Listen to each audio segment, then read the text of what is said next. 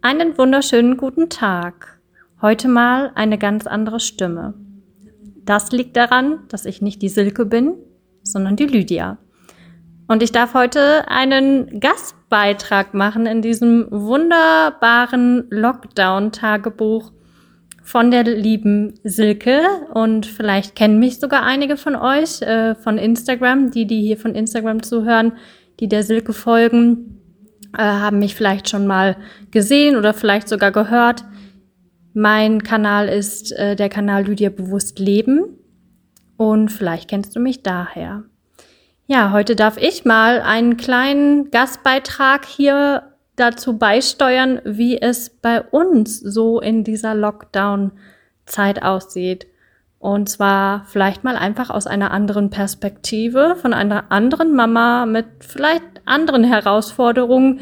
Ich habe nämlich nicht drei Jungs und auch überhaupt keine Herausforderung mit Homeschooling, sondern ich habe eine Tochter mit sechs, die eigentlich noch in den Kindergarten geht und einen Mann, der mehr oder weniger ab und an mal im Homeoffice arbeitet zurzeit.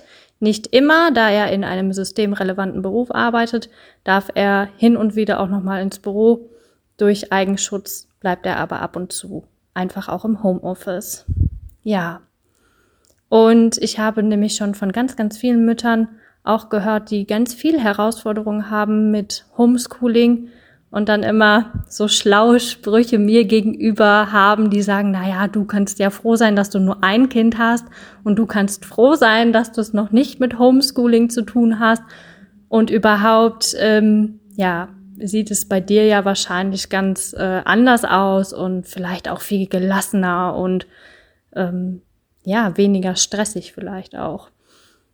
Und ich darf sagen, nee, das ist glaube ich, bei mir auch ganz und gar nicht so der Fall, denn ähm, der Sohn meines Mannes ist ähm, 16 Jahre alt. Der kommt dann, wenn Lockdown ist, auch immer zu uns hierher, da er einfach hier viel mehr Möglichkeiten hat als zu Hause. Dadurch, dass wir hier einen großen Hof haben, mein Mann und mein Sohn das gleiche Hobby teilen, nämlich Kaminholz anfertigen, so ist er eben auch hier ähm, was schön ist natürlich, ihm braucht man nicht mehr zum Homeschooling äh, anhalten. Das macht er von ganz allein. Der ist äh, mittlerweile in der 11. Klasse und macht Abitur. Ähm, das kriegt er ganz gut allein geregelt. Dennoch läuft hier, seitdem er da ist, den ganzen Tag die Motorsäge. Vielleicht hört ihr sie auch im Hintergrund. Und das ist natürlich auch immer laut. Mm, und meine Tochter, ja gut, sie ist hier oben relativ allein, interessiert sich jetzt nicht unbedingt fürs Sägen und fürs Holz. Und ja, Ansprechpartnerin ist eben die ganze Zeit über ich, ja. Also wenn Langeweile auftritt, ist Mama die erste Station von wegen, bitte beschäftige mich, bitte tu irgendwas mit mir, bitte mach irgendwas mit mir. Und natürlich hat auch sie damit zu kämpfen, ihre Freundin nicht zu, äh, nicht zu treffen. Sie ist mittlerweile sechs, verabredet sich normalerweise auch gerne in, an den Nachmittagen mit ihren Freundinnen und spielt und hat viel Spaß und fährt viel Inliner und ist sowieso ein ganz, ganz aktives Mädchen, was total viel Bewegung braucht, was sie sich ja auch nehmen kann. Na gut, aber alleine macht es natürlich nicht so viel Spaß, als hätte man eine Freundin um sich herum.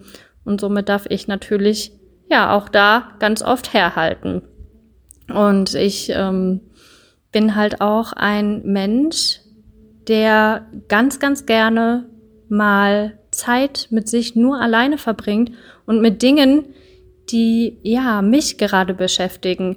Weil ich glaube, die Silke und ich, wir sind uns da relativ ähnlich. Wenn ich eine Idee habe, dann mussel ich mich da gerne rein. Dann bin ich gerne mit mir allein, dann möchte ich das bitte umsetzen, dann möchte ich meine Ideen verwirklichen, dann möchte ich kreativ sein. Und ja, da komme ich in diesem Fall, in diesem Lockdown-Fall im Moment eher selten zu. Mm, und somit ist das bei uns ganz, ganz wichtig, gerade in der Familie, dass wir uns wirklich, wirklich dolle absprechen. Und zwar, dass da auch jeder zu seinem Recht kommt. Dass der große Sohn sich ähm, seine Zeit nehmen kann fürs Sägen und ähm, der Papa aber auch die Ruhe im Büro hat, die Tochter ihren Auf Auslauf bekommt, aber auch die Mama mal die Zeit für sich alleine bekommt. Und das, ja, da ist Absprache sehr, sehr wichtig. In diesem Fall im Moment bei uns und da dürfen wir uns auch immer und immer wieder mal zusammensetzen und den Tag mal zusammen reflektieren und uns fragen, hm, war das so für jeden jetzt auch wirklich hier in Ordnung? Genauso ist es eben auch, dass ähm, ja vieles, was im Haushalt natürlich anliegt, das äh, mache ich. Dadurch, dass jetzt so viele Menschen hier sind, ist hier auch viel mehr Trubel, Rummel, ähm, ja, Chaos als sonst. Und auch da bedarf es mittlerweile guter Absprachen, wer sich um was kümmert, gerade hier in dieser Lockdown-Zeit. Ich finde, das ist ganz, ganz wichtig.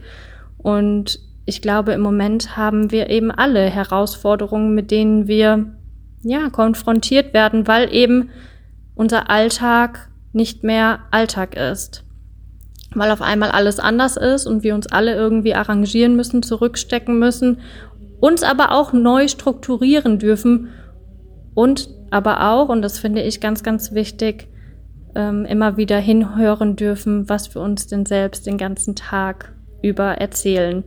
Und zwar diese Dauerschlafe in unserem Kopf, was uns vielleicht die ganze Zeit über nervt, worüber wir uns aufregen, dass wir da auch immer mal wieder innehalten und uns fragen, in dem Moment, wo wir in dieser Dauerschleife sind, wie möchte ich es denn haben? Wie möchte ich mich denn fühlen und wie möchte es eben auch haben, jetzt hier in dieser Lockdown-Zeit?